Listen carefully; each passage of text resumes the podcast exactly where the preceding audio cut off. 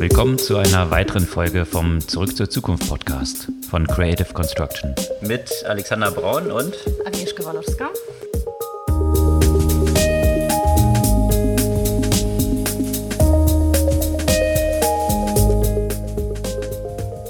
Was gab es Neues letzte Woche? Eine ganze Menge Turbulenzen an den Börsen, also vor allem im Tech-Umfeld und davon abgekoppelt, was eigentlich gar nicht korrelieren sollte, Krypto, die auch kräftig gelitten haben. Was es damit so auf sich hat und welche Zusammenhänge dort vielleicht doch bestehen. Ich habe mich gar nicht getraut, in meine jeweiligen Depots reinzugucken. Ist auch besser so. Also äh, da würde ich es mit Costolani halten und das Kopfkissen legen und erstmal genau. wachsen lassen oder auch zwischenzeitlich mal schrumpfen lassen. Langfristige Perspektive. Ja, aber wo du von Krypto sprichst, auch im NFT-Umfeld gab es interessante Neuigkeiten, unter anderem mit einem Film, das über NFTs finanziert werden soll. Aber ja, nicht nur, sondern auch im Kunstumfeld ja, hat sich einiges dort getan. Genau, im Kunstumfeld nämlich mit Banksy, wo ein großes Bild von Banksy in tausende kleine Teile verteilt oder zerteilt werden soll und als NFT verkauft werden soll, was das so für die ganze Kunstbranche bedeutet und was dort auch so die Chancen sind von NFTs. Und in diesem Umfeld auch Adidas, die jetzt ins Metaverse groß einsteigen, natürlich auch mit CryptoPunks und Board Ape, da eine ziemlich große Dynamik auch in diesem ganzen Fashion-Umfeld besteht. Und aus dem Blockchain-Umfeld ist der Weg ja auch nicht weit zu Twitter. Da gibt es personelle Neuigkeiten. Jack Dorsey tritt zurück und Jack Dorsey war ja bisher Doppel-CEO. Jetzt bleibt er nur noch bei Square und Square heißt aber gar nicht mehr Square, sondern Block.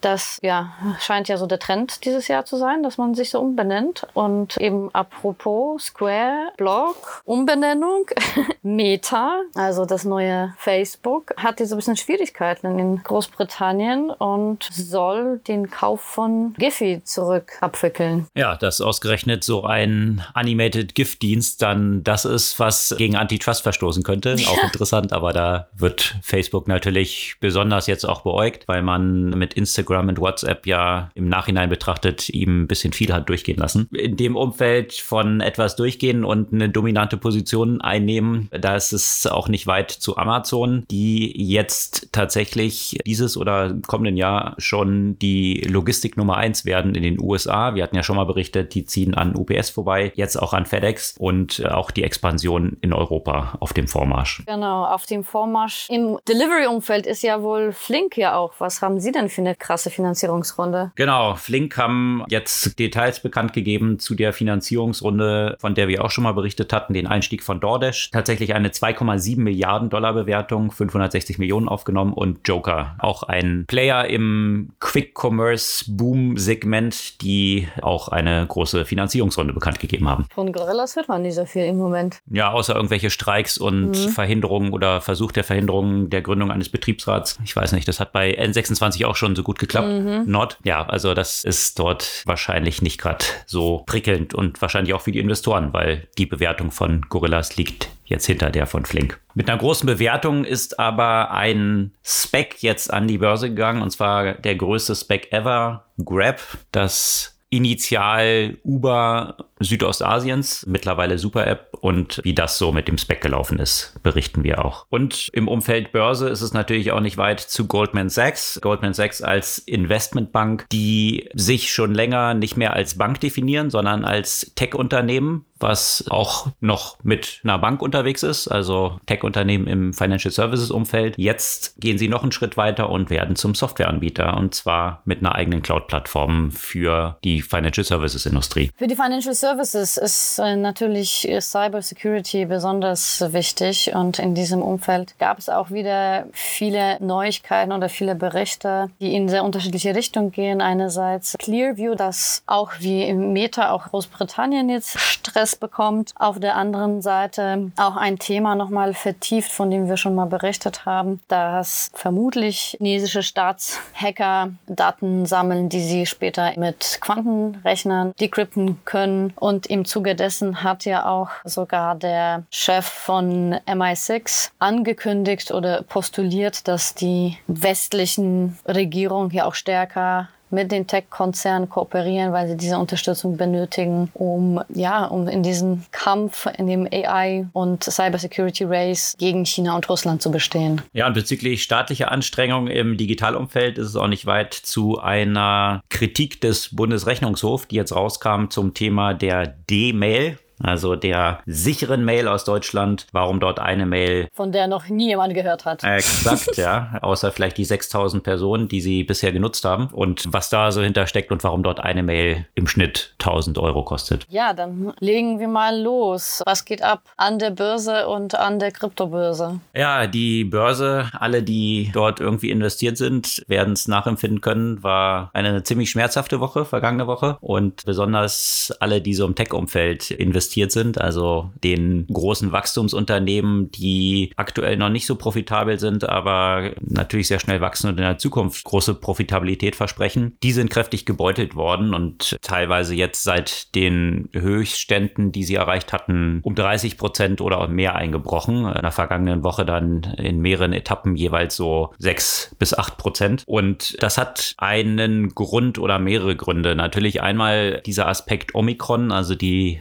neu entdeckte Covid-Variante, die sich ausbreitet und anscheinend ziemlich ansteckend ist. Und da befürchtet man weltweit, dass es natürlich dazu führen kann, dass es wiederum zu Lockdowns führt. Da gibt es jetzt natürlich so ein bisschen gegenläufige Entwicklung, weil wenn man sich den Crash nach dem Bekanntwerden dieser ersten Covid-Variante vor zwei Jahren angeschaut hat, da sind natürlich auch erstmal die ganzen Tech-Unternehmen sehr gebeutelt worden, die dann aber eigentlich die Krisengewinner gewesen sind. Also alle, die dann kräftig dort eingekauft haben, in Tech-Werten, die haben sagenhafte Renditen dann verzeichnen können, weil klar, wenn die Geschäfte zu sind, dann kauft man digital ein und das mit allen Auswirkungen da im Cloud-Bereich und so weiter. Bloß die Gefahr, die man jetzt hier so ein bisschen befürchtet, ist die von der Inflationsseite. Also wir haben ja eh schon diese Lieferengpässe, die existieren, die dann die Preise für Rohstoffe und auch die Produkte nach oben treiben. Und auf der anderen Seite werden auch die Preise von Löhnen und Gehältern aktuell nach oben getrieben. Und hier befürchtet man, wenn es jetzt eben zu weiteren Lockdowns kommt oder einzelne Produktionsstätten, die Mitarbeiter dann wiederum ausfallen, dass es diese Lieferengpässe noch weiter verschärft, damit die Preise noch stärker ansteigen und Löhne und Gehälter dementsprechend auch noch weiter ansteigen, was beides natürlich die Inflation befeuert. Und das steckt natürlich jetzt auch hinter diesem Zusammenbrechen oder Einbruch an den Märkten, weil die FED ja auch signalisiert hat, dass sie jetzt doch etwas rigider einschreiten will und diese Gelddruck Gelddruckmaschine zumindest ein bisschen verlangsamen möchte. Und da hat natürlich dann die Börse Angst davon. Wenn Zinsen nach oben gehen, dann hat das natürlich entsprechende Auswirkungen, weil es jetzt plötzlich alternativ gewisse Renditen gibt, die es bisher nicht gab und das sich entsprechend dann negativ insbesondere auf die Unternehmen auswirkt, die aktuell noch nicht super profitabel sind durch die Diskontierung der in der Zukunft liegenden Gewinne, die dann entsprechend niedriger sind, je höher die Zinsen sind. Also das sind so die Auswirkungen, die sich jetzt hier zeigen. Ich bin bin gespannt, ob sich das etwas beruhigt. Wahrscheinlich erst, wenn man ein bisschen klarer sehen kann, wie sich jetzt Omikron auswirken wird und wie jetzt die hm. Zentralbanken hm. darauf reagieren. Ja. Stellt sich natürlich auch die Frage, ob die Zentralbanken, wenn jetzt tatsächlich Omikron wiederum dazu führt, dass es zu Lockdowns kommt oder ähnlichen Entwicklungen, ob die dann tatsächlich sagen, okay, jetzt in dieses Abflauen erhöhen wir die Zinsen. Das ist natürlich auch was fragwürdig. Also von daher viele Fragezeichen, die dort existieren und Fragezeichen sind halt natürlich immer ein Umfeld, Umfeld, was für die Börse ziemlich schlecht ist, wenn man so viel Unsicherheit hat. Und das ist natürlich das Resultat davon. Ja, ich musste gerade drüber nachdenken. Ich höre so ein längeres Hörbuch, das so eine Mischung von Science Fiction und technologischen Erklärung ist. Und einer von diesen Aspekten ist natürlich Corona, weil das Buch irgendwie noch relativ frisch ist. Und die Aussicht, dass sich die Corona-Situation mehr oder weniger als Status quo etabliert hat, auch über die nächsten 15, 20 Jahre sozusagen. und das so die neue Realität wurde. Im Moment ist es nicht so ganz weit hergeholt, dieses Science-Fiction-Szenario. Und bin ja gespannt, wie dann die Wirtschaft auf sowas reagiert, wenn man irgendwann mal feststellen muss, es ist jetzt nicht temporär, sondern das ist jetzt so. Das neue Normal. Das neue Normal. Aber ich will jetzt ja nicht meinen Pessimismus hm. weiter verbreiten. Wobei es ja auch da Diskussionen jetzt drum gibt, gerade bei dieser Omikron-Variante, dass zumindest was die ersten Erkenntnisse angeht, dass die sich eben wesentlich schneller verbreitet, sie wesentlich ansteckender ist, unter Umständen aber von den Auswirkungen nicht so schwerwiegend und es sich damit dann zu einer Endemie entwickeln könnte, die wiederum dann ganz normal wie halt Grippe, was es halt auch immer gibt, dann eigentlich diese gefährlichere Variante verdrängen könnte. Ja, das ist so die positive Hoffnung. Naja, es ist, sagen wir mal, von der Virusperspektive evolutionstechnisch logischer Weiterentwicklung, weil wenn der Virus weiter bestehen möchte, in Einführungszeichen, wenn man den jetzt personalisiert, dann muss er eigentlich weniger gefährlich werden, damit er weniger bekämpft wird und eigentlich mehr Wirte ja entsprechend befallen kann, ja, weil ansonsten, das ist für die Viren ja die dominante Strategie. Wenn es zu aggressiv ist, dann stirbt das im Zweifel auch mit dem Host. Wenn es weniger aggressiv ist, hat er eigentlich die größten Überlebenschancen. Also von der Evolutionsperspektive ist es durchaus denkbar, dass die nächsten Varianten zwar ansteckender, aber weniger, weniger gefährlich werden im, im Sinne von weniger tödlich. Hm. Ich sehe da so parallel mit Menschen und der Erderwärmung. Hoffen wir mal, dass hier das Gleiche gilt und die Bevölkerung der Erde ähnlich schlau ist dann wie der Virus, um, um weiter zu existieren, dann vielleicht das Umfeld entsprechend zu schaffen, was dem auch zuträglich ist. Ja.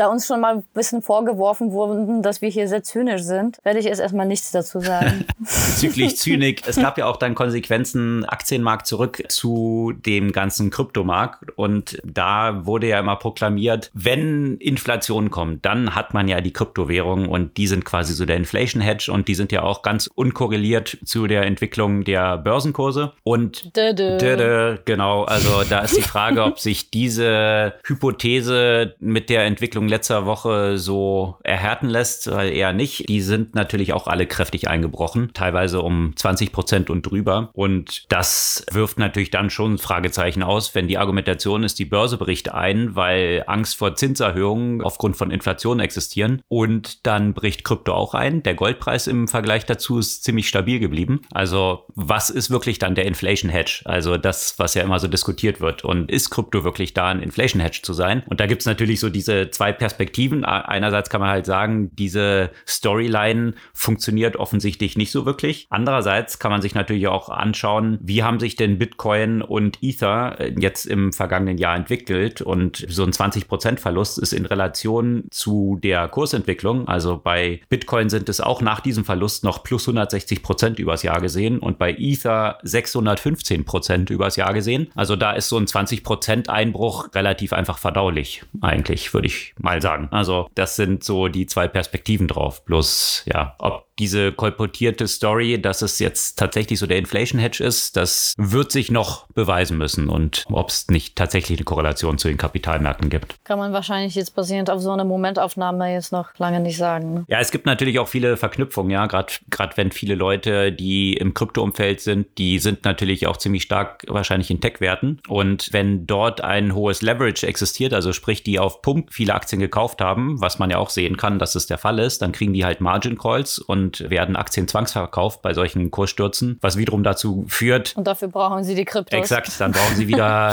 Fiat, um vielleicht dort mehr Sicherheiten einzubringen und so weiter. Also von daher gibt es natürlich schon eine gewisse Zusammenhänge auch zwischen diesen Märkten, wahrscheinlich über Leverage in beiden. Also im Kryptomarkt wird ja auch, was wahrscheinlich die schlechteste Idee ist, auch ziemlich viel mit Leverage gehandelt. Das kann ich eben nur empfehlen, lieber nicht zu tun. Ich glaube, so ein Vorsichtshinweis, natürlich ist es hier keine Finanzberatung. Jeder muss sich seine eigene eigenen Entscheidungen und Research selber genau. machen. Aber warnen kann man trotzdem. Nichts, was ihr jetzt aufgrund dieser Aussagen selber tut an Investments, ist auf uns zurückzuführen. Aber ich glaube, eine Warnung ist auf jeden Fall angebracht. Dann jetzt mal zu den anderen Aspekten vielleicht von Krypto und Blockchain, die, sagen wir mal, nicht rein Cryptocurrency bezogen sind. Die NFTs, die begleiten uns ja auch schon eine Weile und diese Woche gab es ja auch ein paar interessante Neuigkeiten. Unter anderem soll ein neuer Hollywood-Film über, komplett über NFTs produziert werden und der Produzent dahinter ist Neil Sewell. Äh, der hat ja auch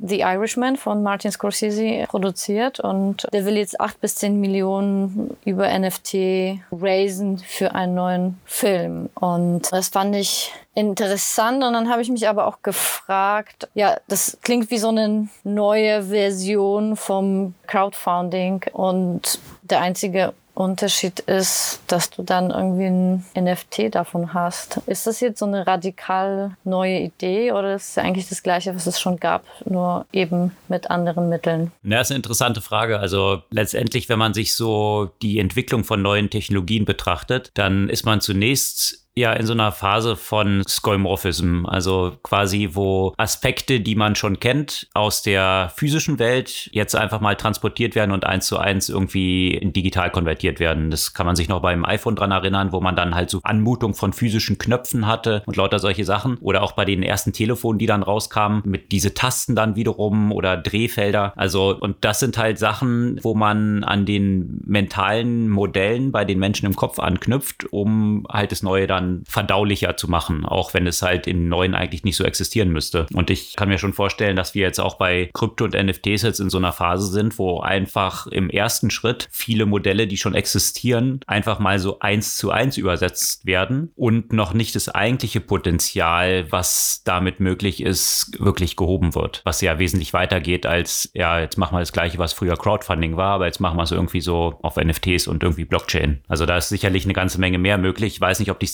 dann dort entsprechend mit verknüpft haben. Was du damit natürlich machen kannst, ist sehr einfach, wenn diese Leute, die jetzt über NFT dort sich dran beteiligen an den Film und der Film jetzt ein Erfolg wird, wie dann die Ausschüttung und Verteilung von den Gewinnen dann erfolgt. Das kann natürlich in solchen Smart Contracts, die damit verknüpft sind, recht einfach geregelt werden, sodass solche Probleme, die sonst manchmal bei so Crowdfunding existieren, dass ja, wie wird das Geld dann nachher verteilt und dann braucht man wieder Third Parties, die das sicherstellen, was hier natürlich sich einfach automatisieren lässt. Also das könnten natürlich solche Ansätze sein, wie sowas wesentlich effizienter und auch technisch festgeschrieben sichergestellt werden kann. Da bin ich ja mal gespannt, weil hier hast du natürlich auch wieder andere Probleme. Es gab doch mal auch eine Situation, von der wir berichtet haben, wo ein Fehler in so einem Smart Contract dann entsprechend auch dazu geführt hat, dass jemand sich dann das ganze Gewinn zum Beispiel greifen konnte und so weiter. Ne? Also da hast du vielleicht diesen Intermediär nicht, aber bist ja sehr darauf angewiesen, dass diese Smart Contracts wirklich lückenlos auch funktionieren, weil ansonsten hast du dann tatsächlich ein ziemliches Clusterfuck-Potenzial. Genau, weil du solche Fehler jetzt ja auch nicht einfach ausbügeln kannst, weil der Sinn von der Blockchain ist ja, dass Sachen festgeschrieben sind und nicht einfach verändert werden genau. können. Also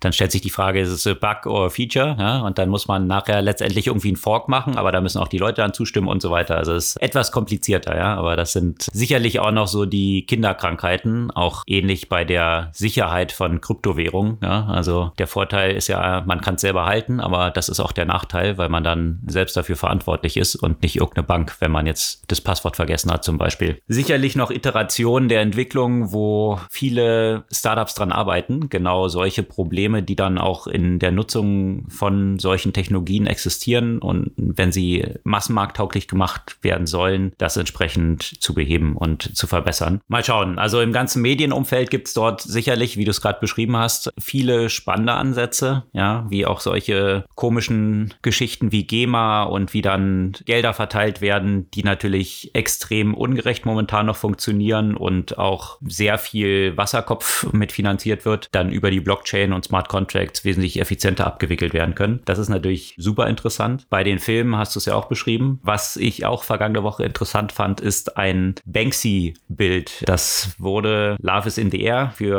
12,9 Millionen Dollar 2005 verkauft und das soll jetzt tatsächlich in NFTs umgewandelt werden. Also das heißt, dieses Bild soll in 100 mal 100 Quadrate, also 10.000 einzelne Quadrate aufgeteilt werden. Also nicht, dass jetzt jemand mit der Schere kommt, es auseinanderschneidet, sondern halt virtuell aufgeteilt werden, sodass 10.000 Leute ein NFT für 1.500 Dollar pro Stück dort kaufen können und sich demnach an diesem Bild beteiligen können. Und das finde ich wiederum eine sehr interessante Entwicklung, weil der Kunstmarkt ja schon ein Markt ist, der einer der Märkte mit den höchsten Renditen ist. Ja, Kunst geht natürlich absolut durch die Decke, wenn man sich die Preisentwicklung so anschaut, ähnlich wie Immobilien Immobilien. Bloß das Problem daran ist, dass sich hm, die meisten Leute daran nicht beteiligen können, weil es viel zu teuer ist. Ja, also wer kann sich schon so ein Banksy leisten? Wer kann sich irgendwie eine Luxusimmobilie Fifth Avenue leisten? Das sind einige wenige und dass gerade diese Assets dann die höchste Wertsteigerung haben, wo eigentlich nur die Reichsten der Gesellschaft Zugang zu haben. Das ist natürlich ein interessanter Ansatz, dass man jetzt sagt, wir können das aufteilen und mit so einem Preis von 1500 Dollar für einen Banksy-Anteil kann sich jeder dran beteiligen. Und das ist natürlich wirklich tatsächlich ein großes Potenzial für die Demokratisierung von solchen Assetklassen und demnach auch eine Chance wirklich für ja, einen breiteren Zugang zu solchen Märkten. Also natürlich nicht jeder, ne? 1500 ist trotzdem viel Geld für viele Menschen.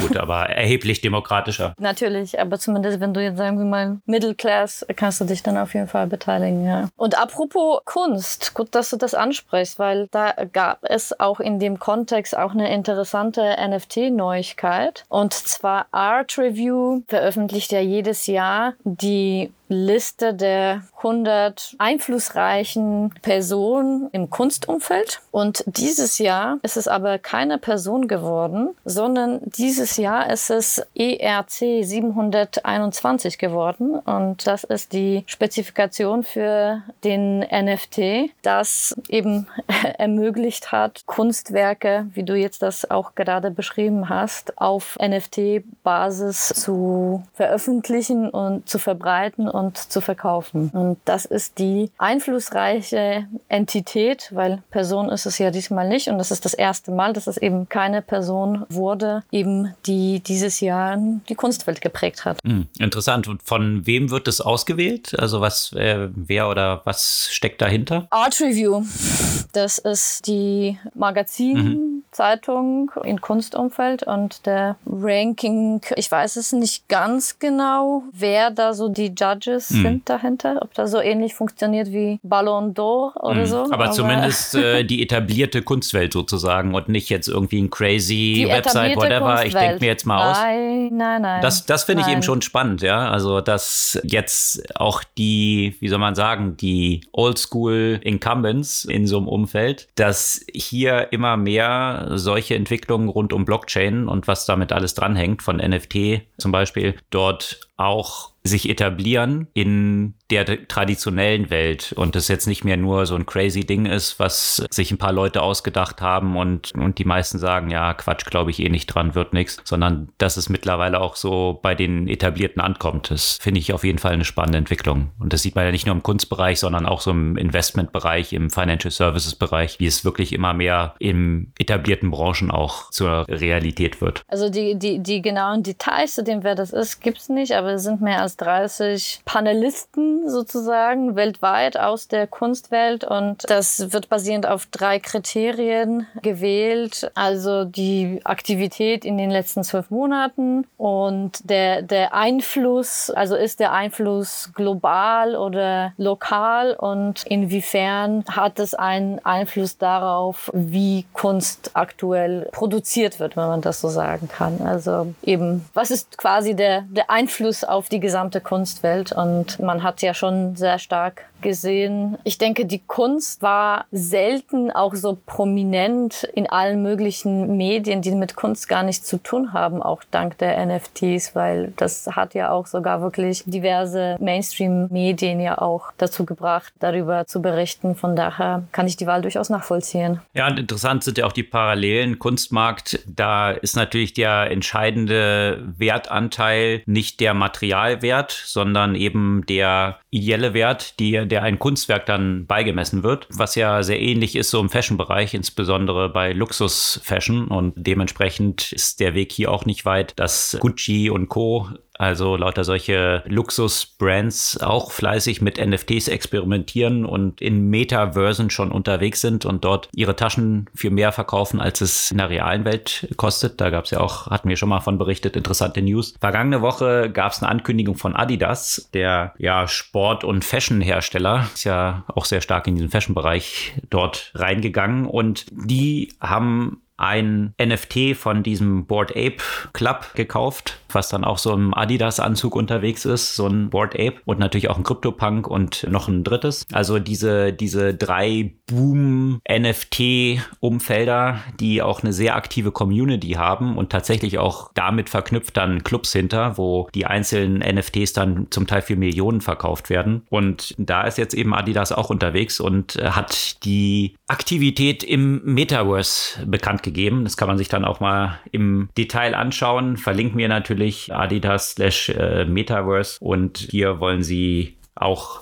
entsprechend aktiv sein. Und da gibt es natürlich gerade im Fashion-Bereich eine ganze Menge Ansatzpunkte. Nike hatte das ja auch schon bekannt gegeben. Also da scheint tatsächlich unterdessen so ein Wettrennen im Gang zu sein. Wer als erster tatsächlich wirklich definieren kann, was ist Metaverse eigentlich, ja, und was kann man dort drin dann alles machen und gerade als so eine Brand, wie kann man auch davon profitieren, dass man jetzt Avatare mit bestimmten virtuellen Gütern ausstattet, die eine Korrespondenz in der realen Welt haben und umgekehrt. Da gibt es natürlich eine ganze Reihe von spannenden Ansätzen. Genau, das Thema Metaverse und Krypto sind ja stark miteinander verbunden. Auch von Square kam immer wieder Mitteilungen in dieser Hinsicht. Und da gibt's ja eben aktuell auch Neuigkeiten. Also A hat sich äh, Square jetzt zu Block umbenannt, also samt alle Apps, die jetzt zu Square gehören, die in den letzten Monaten und Jahren akquiriert wurden. Aber vielleicht noch die Nachricht in dem Kontext, die für noch mehr Schlagzeilen gesorgt hat. Also der Doppel-CEO von Square und Twitter, Jack Dorsey, Dorsey wird jetzt nur noch ein CEO von Square und ist von Twitter zurückgetreten. Ich weiß nicht, ob die Entscheidung auch daran lag, dass er seit langer Zeit etwas kritisiert wurde und ein bisschen belächelt wurde dafür, dass er ein Halbzeit-CEO ist. Oder liegt es daran, dass er bei Square dann doch stärker noch angesichts ja auch eben der Themen, die wir gerade besprochen haben, noch stärker die Zukunft sieht? Auf jeden Fall tritt er dort zurück und sein Name Nachfolger wird der bisherige Twitter-CTO Parag Agrawal. Ja, ist eine spannende Entwicklung vor dem Hintergrund der ganzen Umbenennung, die lustigerweise, wie du es gesagt hast, schon alle irgendwie so auch jetzt von im Zusammenhang mit Metaverse und Blockchain irgendwie so stehen. Also Facebook wird Meta, also der erste Teil des Wortes Metaverse. Square wird Block, der erste Teil des Wortes Blockchain. Das scheint so der, der neue Modus operandi zu sein, um sich hier für die Zukunft zu wappnen. Also zumindest zumindest sind die ganzen Tech-Player in dieser Richtung immer stärker so positioniert. Und Jack Dorsey ist ja schon seit langen Jahren ein sehr eifriger Verfechter, vor allem von Bitcoin und hat das ja auch bei Twitter vorangetrieben, dass dort jetzt Zahlungen über Bitcoin, über das Lightning Network dort integriert sind, sodass sich Twitter-User untereinander bestimmte Geldbeträge einfach direkt schicken können. Und als Payment Network dahinter ist dann halt einfach die Bitcoin-Blockchain. Also das ist schon interessant zu sehen. Ich bin gespannt, wie sich das dann auch weiter weiterentwickeln wird, ob jetzt äh, unter der Ägide des neuen CEOs auch Twitter diese Anstrengung im Blockchain- und Bitcoin-Bereich weitertreibt oder das hauptsächlich so ein Steckenpferd von Jack Dorsey war. Mal schauen. Auf jeden Fall ist es klar, wo er Square hintreiben möchte. Und hier natürlich, mhm. wie du es gesagt hast, in der letzten Zeit ja viele Akquisitionen auch stattgefunden haben von Afterpay, was wahrscheinlich die größte ist, so im Umfeld dort von Buy Now Pay Later, aber auch Tidal, dieser Musikservice, wo wie beschrieben natürlich auch die Blockchain viele Ansatzpunkte gibt, so die Kompensation von Künstlern ganz anders und neu aufzubauen. Und natürlich diese ganze Payment-Geschichte sowieso in diesem Umfeld, diese Pay-App, die natürlich da groß großer Erfolg ist von Square. Bin gespannt, wie es dort dann weiterläuft jetzt unter dem Titelblock und ob das dann noch schneller vorangeht, weil das Unternehmen jetzt 100% der Management-Attention von Jack Dorsey hat. ja, schauen wir mal. Ja, bei Umbenennung, da sind wir ja auch, hast du das Thema Meta angesprochen. Meta, das ein Sammelsorium von vielen Zukäufen von Facebook ist, die in den letzten Jahren oder fast schon ein Jahrzehnt stattgefunden haben. Und bis dato gingen alle Akquisitionen ja durch die Bühne. Die Kritik kam erst sehr lang danach, also vor allem in den letzten zwei, drei Jahren. Und vor nicht so langer Zeit hat äh, Meta nämlich eine weitere Akquisition getätigt, und zwar Giphy, eine Website, die bestimmt fast alle Zs und Millennials kennen, weil man dort eben GIFs generieren und teilen kann. Und ausgerechnet diese Akquisition steht im Moment unter einem Fragezeichen, da der englische, also der britische Regulierer, die Competition and Markets Authority, Facebook dazu auffordert, die Sache zurückzudrehen. Und das ist natürlich eine interessante Situation, da man sich natürlich gleich fragen kann, hä, aber sowohl Giphy als auch Facebook sitzen doch in USA und die CMA ist eine britische Regulierungsbehörde. Also von daher ist es natürlich auch rechtlich ein interessantes Thema, wie dieser Verbot eigentlich genau stattfinden kann und äh, welche Möglichkeiten in diesem Kontext Facebook hat. Und wenn ich das richtig verstehe, ne, wir sind hier keine Juristen, kann das tatsächlich dazu führen, dass äh, Facebook das äh, tun muss, wenn sie weiterhin auf dem britischen Markt tätig sein wollen. Hm, in der Tat, interessant. Könnten Sie dann, okay, dann müssen Sie im Zweifel den englischen Markt ausklammern, wenn Sie das nicht zurückrollen wollen. Ja, spannend. Ja, das ist, das ist echt äh, nicht so einfach. Wir müssen dann vielleicht den Anwalt unseres Vertrauens einschalten, um die Frage zu beantworten. Ja, besonders Meta an dieser ganzen Geschichte finde ich aber vor allem, dass ausgerechnet bei so einem witzige animierte Grafiken zu teilen Dienst dann ein Veto eingelegt wird. Ja, ne? Und davor hatte man so Akquisitionen von WhatsApp mit irgendwie Milliarden Nutzern und 20 Milliarden Kaufpreis und Instagram und so weiter. Da flog Facebook offensichtlich noch so unterm Radar. Und wir haben es alle nicht gecheckt, ja. Das hat man nicht als groß eingesehen, aber jetzt wahrscheinlich bei den Regulatoren dort, wo die Kids von denen ihnen wahrscheinlich immer irgendwelche kryptischen Messages mit bewegten Bildchen schicken, da, da ist man jetzt eingeschritten gesagt, das ist jetzt aber wirklich Antitrust interessant. Naja. Naja, ich würde sagen, dass wahrscheinlich diese Akquisition einfach auch vom Meta zum ungünstigen Zeitpunkt stattgefunden hat, wo alle sowieso so dermaßen auf dem Radar der Regulierer sind, dass es äh, fast egal, was die kaufen, im Zweifel für Diskussionen sorgt. Hm. Und äh, Wahrscheinlich. so ein bisschen später Erwachung. Schwierig für Startups, deren Exit-Kanal dann Facebook und so weiter gewesen sind. Tja, müssen sie auch lernen, an, äh, Geld zu verdienen vielleicht, ja, die Startups.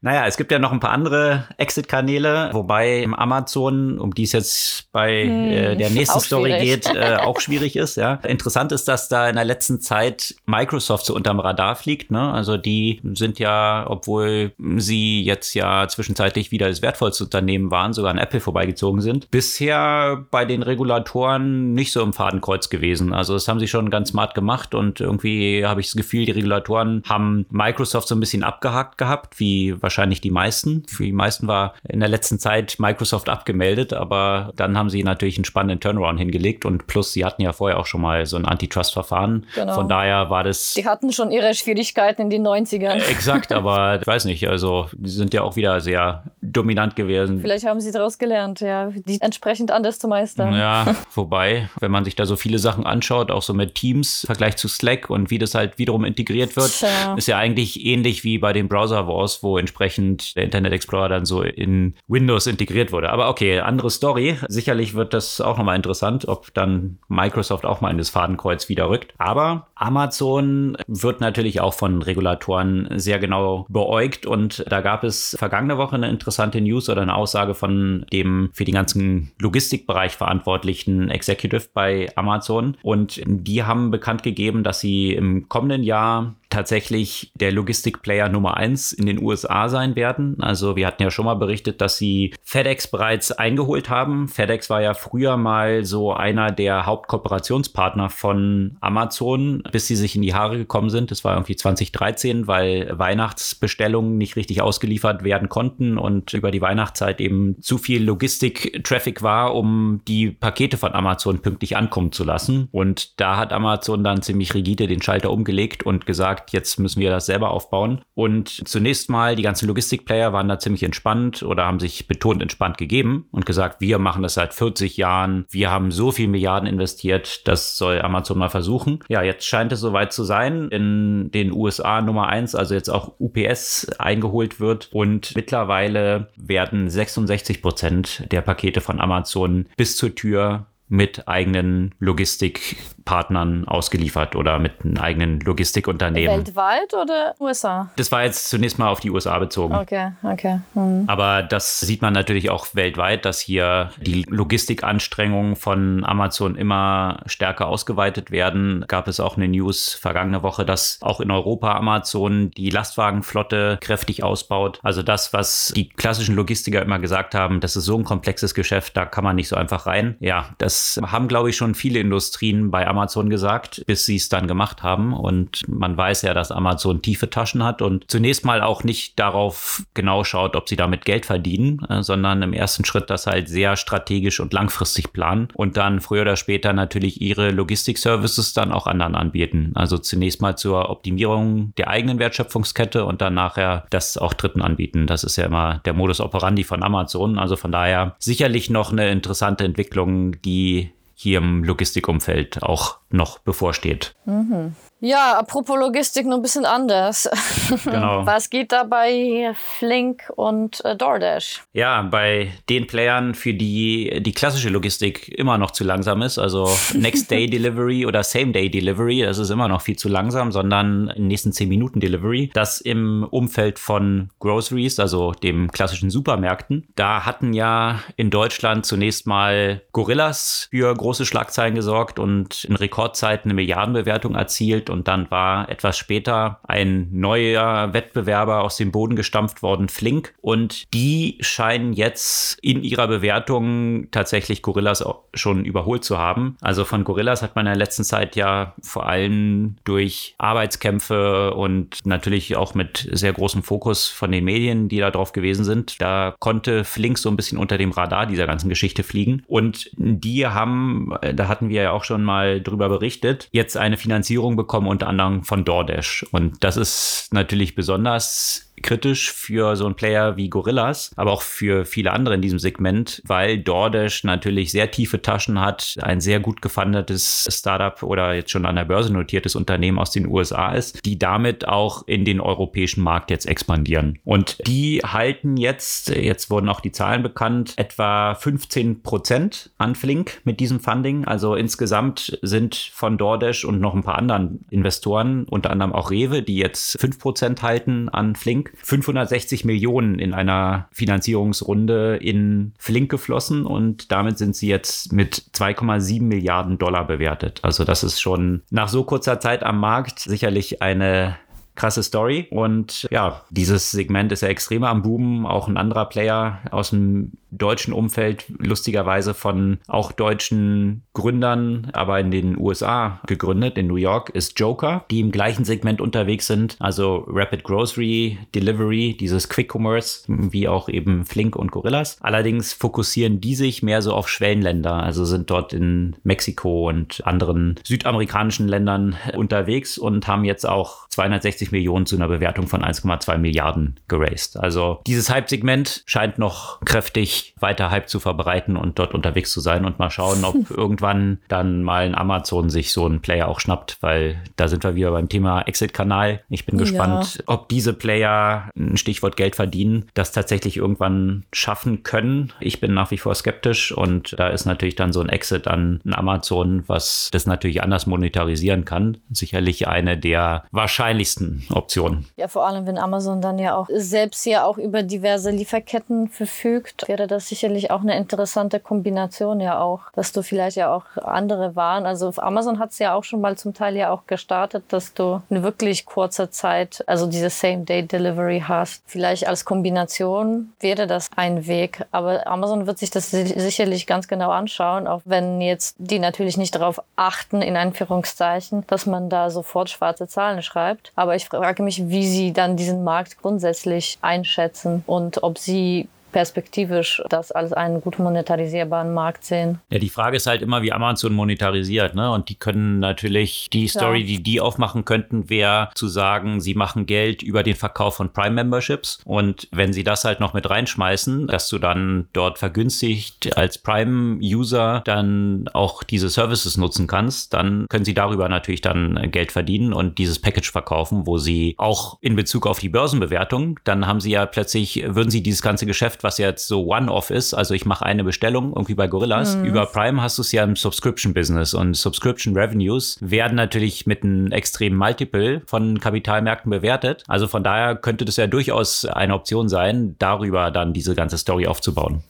Ja. Okay, aber also ich meine, ob sich das im Subscription-Modus dann tatsächlich rentieren würde, ne? wenn du jetzt sagen würdest gratis, weil, also wenn es jetzt, jetzt gratis wäre in Prime-Membership, dann könnte man irgendwie zwei, dreimal am Tag bestellen halt, ne? Und sich einfach mal hier Packung Kekse, ja klar, warum nicht? Lass ich mir bestellen, kostet es mich nicht. Und dann kann sowas halt natürlich kostentechnisch total explodieren, weil das muss ja jemand immer bringen. Ja, es wird äh, sicherlich noch interessant sein, also was Amazon, wie die das dann dort drin aufbauen könnten. Also sie haben natürlich auch eine ganze Reihe Sachen, die sie dann kombinieren könnten, wo sie sagen, vielleicht die Auslieferungen, die sowieso von Amazon ja stattfinden, an viele Leute in der Stadt. Vielleicht lässt sich dieses Netzwerk dann auch anders irgendwie ausnutzen. Klar, ja? ähm, auch die sämtlichen anderen Lieferungen dort irgendwie entsprechend mit einzubinden. Was natürlich ein bisschen andere Komplexität ist, weil es andere Güter sind, die jetzt nicht so in solchen Dark Stores, die überall über die Stadt verteilt sind, dann ausgeliefert werden. Also das würde ja vom Sortiment gar nicht passen. Aber sicherlich werden sich da ein paar Leute bei Amazon auch den Kopf drüber zerbrechen sprechen, weil sie natürlich ja auch in diesem ganzen Lebensmittelbereich dort kräftig expandieren. Also sicherlich dort auch viele Überlegungen dort anstellen in diese Richtung. Aber dieser Boom ist schon verrückt. Gab ja auch dann Finanzierung vergangene Woche in so ein Quick-Commerce-Startup, was sich so auch an die arabische und türkische Bevölkerung richtet. Yababa oder so heißt es, glaube ich, äh, die dort finanziert wurden. Dann gab es irgendwie ein Startup, was Quick-Commerce im Bereich von Medikamenten macht und so weiter. Also das, das was man in all diesen mhm. Boom-Segmenten, dann gab es halt irgendwie früher ja dann das Uber für das und Uber für das. Also extrem viele Nischen, die jetzt hier auch aufgemacht werden. Ich bin mal gespannt, wie viele Nischen dieses Topic vertragen kann. Also anscheinend gibt es dort aktuell sehr, sehr viel Investoreninteresse. Ich bin mal gespannt, wie sich da diese ganzen Modelle entwickeln und ob das wirklich für jedes Segment so passt. Also bei Medikamenten frage ich mich dann auch, also Apotheken haben ja eigentlich auch schon recht schnellen Service dann an diese Medikamente zu bekommen ja. und, und wie spontan sind diese Apotheken-Shopping-Themen dann irgendwie so, dass ich die Medikamente dann dann benötige. Keine Ahnung. Ja,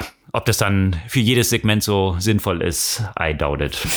Aber hier, apropos Uber für das, Uber für jenes, Uber für Asien, Grab, die sind jetzt über eine Spec an die Börse gegangen und ich habe mich gefragt, also in Anführungszeichen, was haben sie zu verbergen, dass sie über eine Spec an die Börse gehen müssen? Ja, klar, das ist so ein bisschen der Anstrich, den Specs grundsätzlich so haben. Ja, wir sind eigentlich noch nicht börsenreif, aber wir versuchen es durch die Hintertür, um das Ding an der Börse zu entsorgen, weil wir glauben, dass unser Wachstum im privaten Umfeld, also wo dann die VCs noch profitieren könnten von irgendwie so ein bisschen eingeschränkt ist. Stellt sich die Frage, ist es bei Grab hier wirklich der Fall oder ist Grab jetzt über ein Spec an die Börse gegangen, weil es ein einfacher Prozess ist als der klassische IPO-Prozess. Man kann vielleicht anmerken dazu, also vielleicht nochmal kurz zum Hintergrund. Grab ist ein zunächst mal Uber für Südostasien gewesen, in Malaysia gegründet. Mittlerweile äh, haben sie ihren Sitz in Singapur und äh, die sind in Südostasien extrem erfolgreich. Als ich in Südostasien, dort verschiedenen Ländern, Kambodscha und so weiter unterwegs war, überall gab's Grab und wirklich auch lustig, teilweise so auf Motorrad. Also wo wir uns dann zu zweit noch auf dem Motorrad hinten drauf gesetzt haben und äh, dann da durch die Stadt gedüst sind. Das war schon äh, lustig. Mittlerweile ist aber Grab natürlich auch viel stärker über dieses reine Transport-Uber-Segment hinaus gewachsen gewachsen. Uber hat sich ja auch so ein bisschen differenziert, aber Grab insbesondere, die bieten mittlerweile auch eine sogenannte Super-App an, was natürlich im asiatischen Raum sowieso besonders populär ist und die integriert dann natürlich auch noch Essenslieferungen, Hotelbuchungen, Online-Banking, Mobile Payments, Versicherungen und so weiter. Also wirklich so eine Super-App. Nicht mehr nur das klassische Hin- und Herfahren. Und das Besondere an diesem Spec, der jetzt eben stattgefunden hat, mit dem sie in den USA die Börse Börse gegangen sind, ist halt einmal natürlich die Größe. Also das war der größte Spec ever.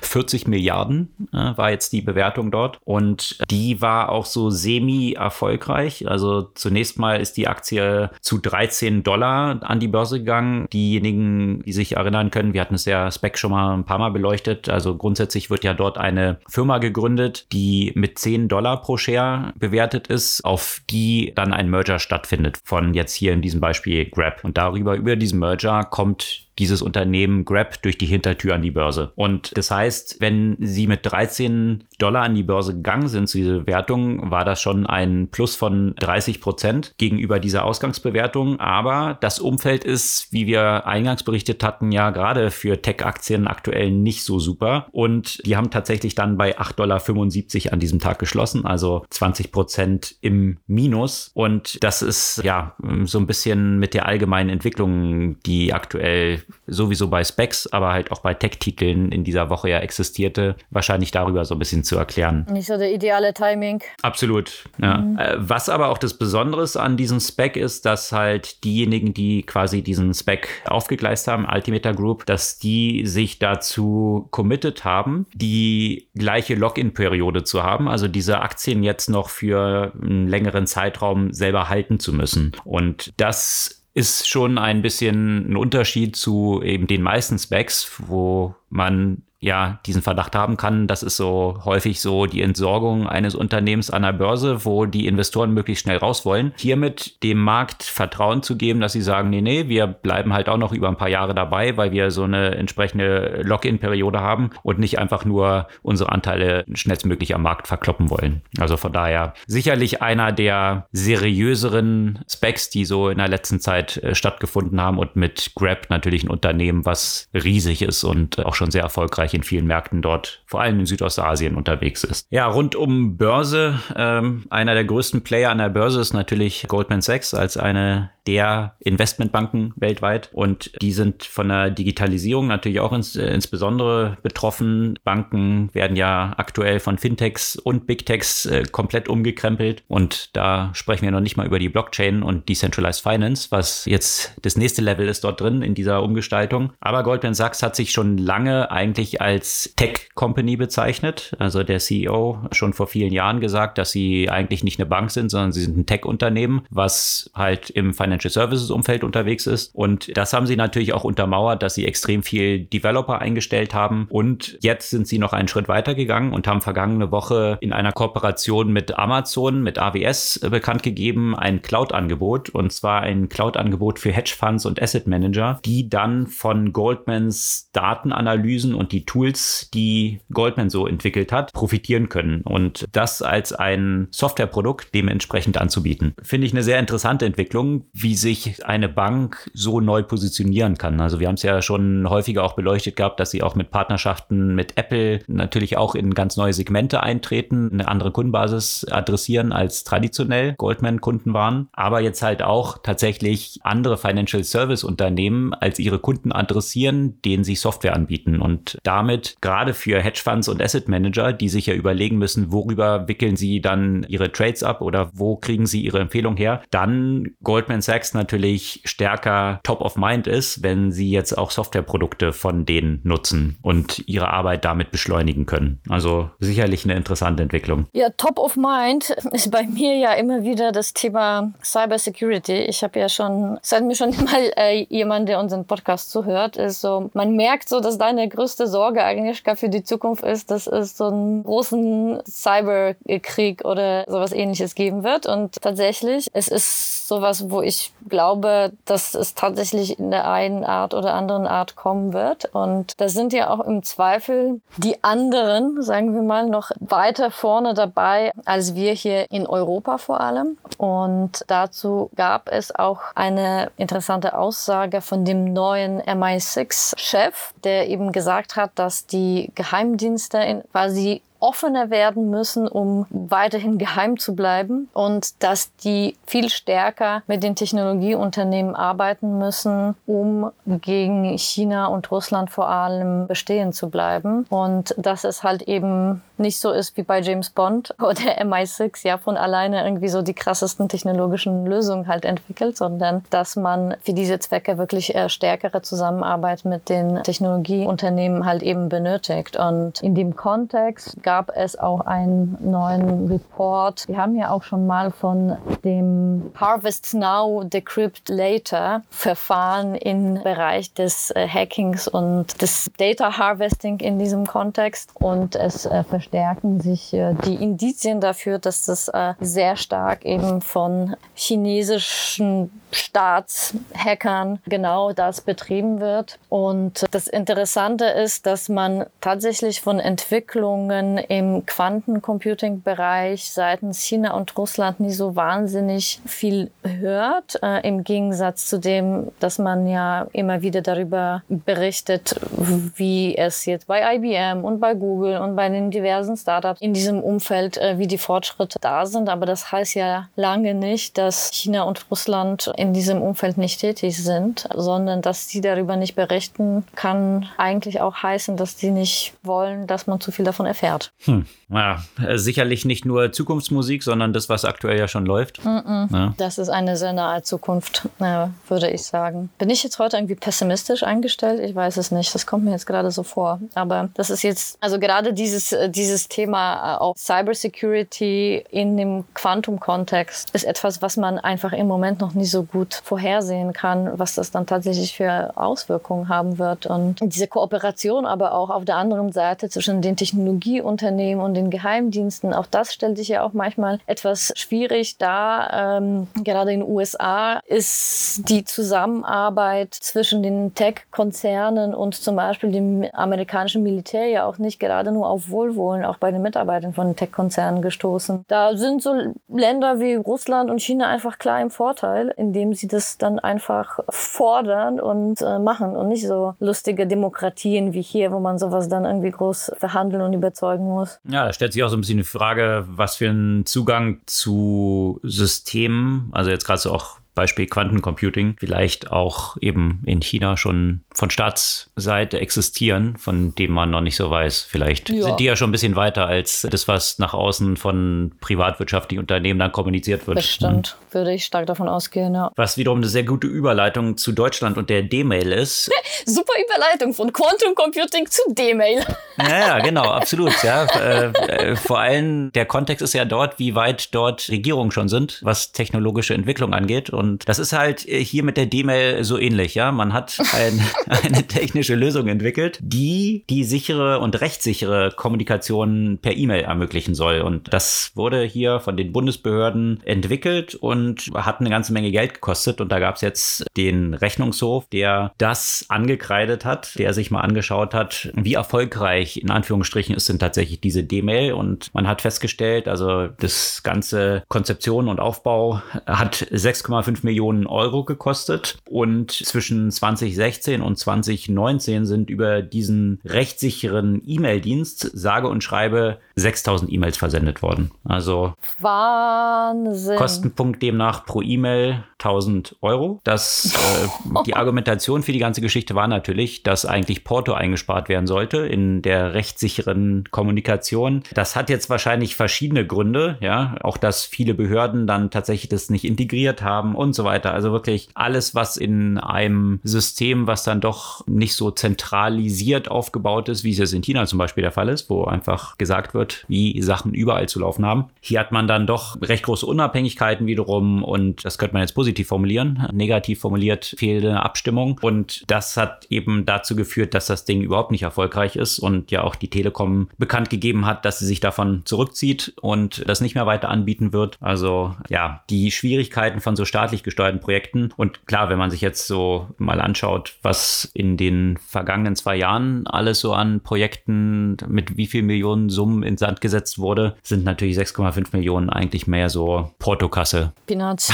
um es mal so zu sagen. Naja, aber auf jeden Fall finde ich es interessant, weil vor dem Hintergrund der zentral staatlich gesteuerten Technologieentwicklung sich natürlich auch die Frage stellt und das kann man sich auch bei solchen Themen von Gaia X jetzt der europäischen Cloud, natürlich sind hier die ganzen privatwirtschaftlichen Cloud-Anbieter, die dann dort mit drin sind und das koordinieren sollen. Aber ich frage mich tatsächlich, inwieweit es möglich ist, hier in so einem demokratischen Prozess was auf die Beine zu stellen, was tatsächlich besser ist als das, was die Unternehmen ohne endlose Abstimmungsschleifen und äh, Lobbyarbeit dann selbst technologisch auf die Beine stellen. Bin da ein bisschen skeptisch, inwiefern das tatsächlich funktionieren kann. Ja, ich bin ja sehr gespannt, gerade auch in dem Kontext der digitalen Identität, die ja auch groß angekündigt wurde, auch im Koalitionsvertrag. Ich meine, gerade solche Sachen, also es gibt einfach Bereiche, wie zum Beispiel Identität, wo eigentlich der Staat ja auch der richtige Owner dafür wäre. Also Absolut. ich hätte lieber meine ganze Identität tatsächlich bei dem deutschen Staat als bei Facebook. So, um das jetzt einfach mal ein bisschen zu überzeichnen, ja. Von daher. Die Frage ist, wie man es halt auf die Beine stellen kann, ne? Also so Camel bei, wie sagt man das, Komitee oder so, wenn man als Komitee dann sowas entwickelt.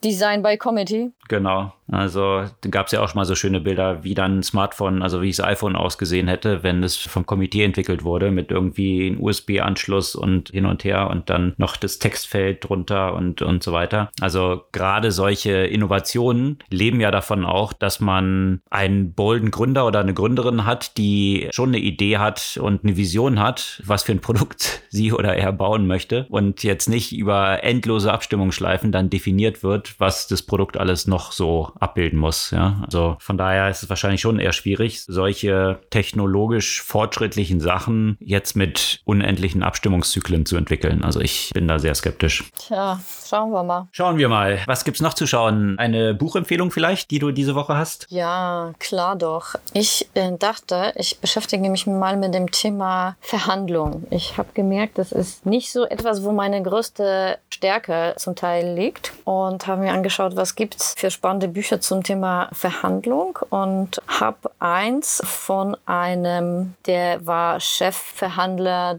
der FBI, der vor allem so im Bereich Hostage Negotiations unterwegs mhm. war. Und das Buch heißt Never Split the Difference, Negotiating as if your life depended on it. Und ich fand es doch sehr also sehr, sehr spannend und auch sehr anders als viele von den Business-Büchern in diesem Umfeld, weil es hier wirklich, also eigentlich ausschließlich um das Thema Psychologie geht. Und das ist alles sehr logisch. Ne? Also das ist, sagen wir mal, auf der kognitiven Ebene auch sehr einfach zu verstehen, warum das so ist. Also warum das, was er sagt, ja auch, auch funktionieren kann oder, oder muss. Allerdings das dann selbst in umzusetzen, ist schon sicherlich ein ganz anderes Paar Schuhe, ja. Was sind da so ein paar Key Takeaways daraus, die du sagen würdest, mhm. was jetzt hier mhm. gerade bei Hostage Negotiations, also entsprechend übertragbar ist dann auch in tagtägliche Verhandlungen? Ja, ich will ja jetzt hier nicht meine Verhandlungsposition hier schwächen, indem dass ich allen Bescheid gebe.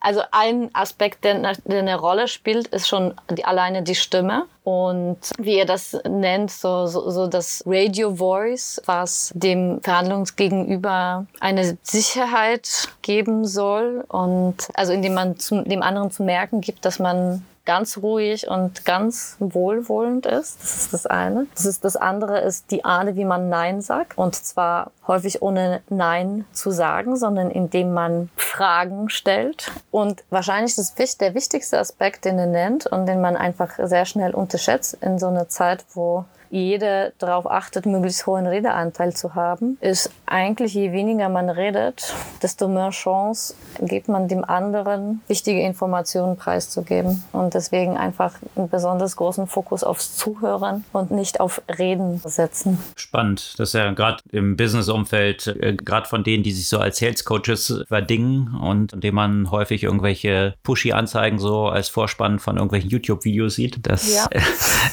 genau das Gegenteil davon schon, ja. Interessant. Also, Never Split the Difference, der Buchtipp, die Buchempfehlung diese Woche. Das soll es für diese Woche gewesen sein. Sämtliche Artikel, über die wir gesprochen haben, verlinken wir, wie gehabt, immer in unseren Shownotes des Podcasts und natürlich auf unserer Podcast-Blog-Seite. Wir freuen uns über euer Feedback, eure Kommentare, gerne auch per E-Mail an podcast.zurückzurzukunft.de und wenn ihr bis hierhin gehört habt, auch ein paar Bewertungen hinterlassen. Das hilft der Verbreitung des Podcasts sehr weiter. Und dann freuen wir uns, wenn ihr kommende Woche wieder dabei seid. Bis dann.